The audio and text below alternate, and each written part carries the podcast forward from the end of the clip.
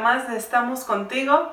Espero que estén muy bien. Lo seguimos extrañando, pero seguimos teniendo comunicación con ustedes. Nos encanta que nos estén escribiendo al chat de Amistad Las Torres. Y bueno, pues esta cápsula se llama Prioridades en la vida. Y cuando, cuando decimos la palabra prioridades es que es lo primero. Es una fórmula para que tengas unos buenos pilares en tu vida y sobre eso podamos edificar eh, nuestra vida, nuestra familia en un lugar seguro.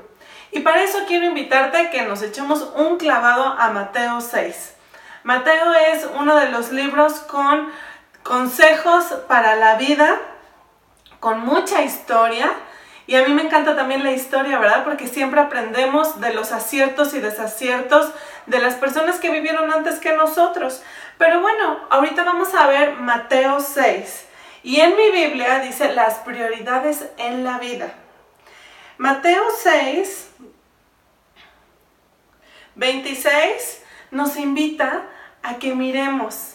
Es, es, una forma de conocer, yo, yo, a mí me encanta ver la creación de Dios y de ahí puedo encontrar el corazón de, de Jesús, el corazón del Padre y tantas enseñanzas que nos da solo mirando a nuestro alrededor.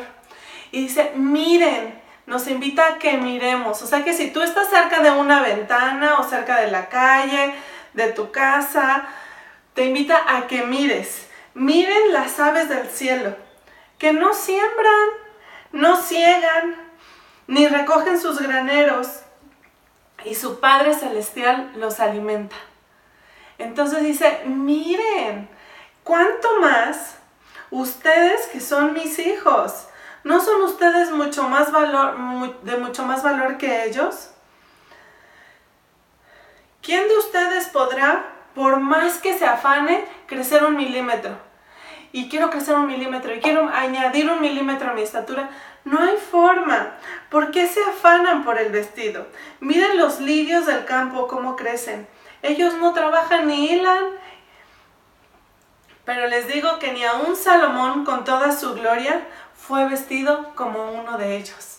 Aquí nos habla del afán, de la preocupación. Cuando no tenemos a veces el control de todo, empieza a haber eh, afán, preocupación y queremos hacerlo a nuestra forma. Pero Dios nos dice tranquilos. Recuerda las prioridades en la vida. ¿Y cuál es una de estas prioridades? Está en, el versículo 28. ¿Por qué se afanan? Ni aún el mismo Salomón pudo vestirse con esos campos, con esos lirios tan hermosos. Y una recomendación que sí nos hace y una invitación, porque Dios nunca nos va a obligar a nada, siempre nos va a invitar es busquen primeramente el reino de Dios. Y después todo lo demás va a ser por añadidura. Entonces, mi consejo en, este, en esta cápsula es busquen primeramente el reino de Dios y también vean a su alrededor. Hay cosas que ni siquiera podemos hacer y están porque Dios nos ama, porque Dios nos bendice, pero también nos invita a que busques. Cuando tienes que buscar algo que ya perdiste, cuando tienes que buscar algo que no encuentras, te tienes que esforzar y dedicar tiempo para hacerlo.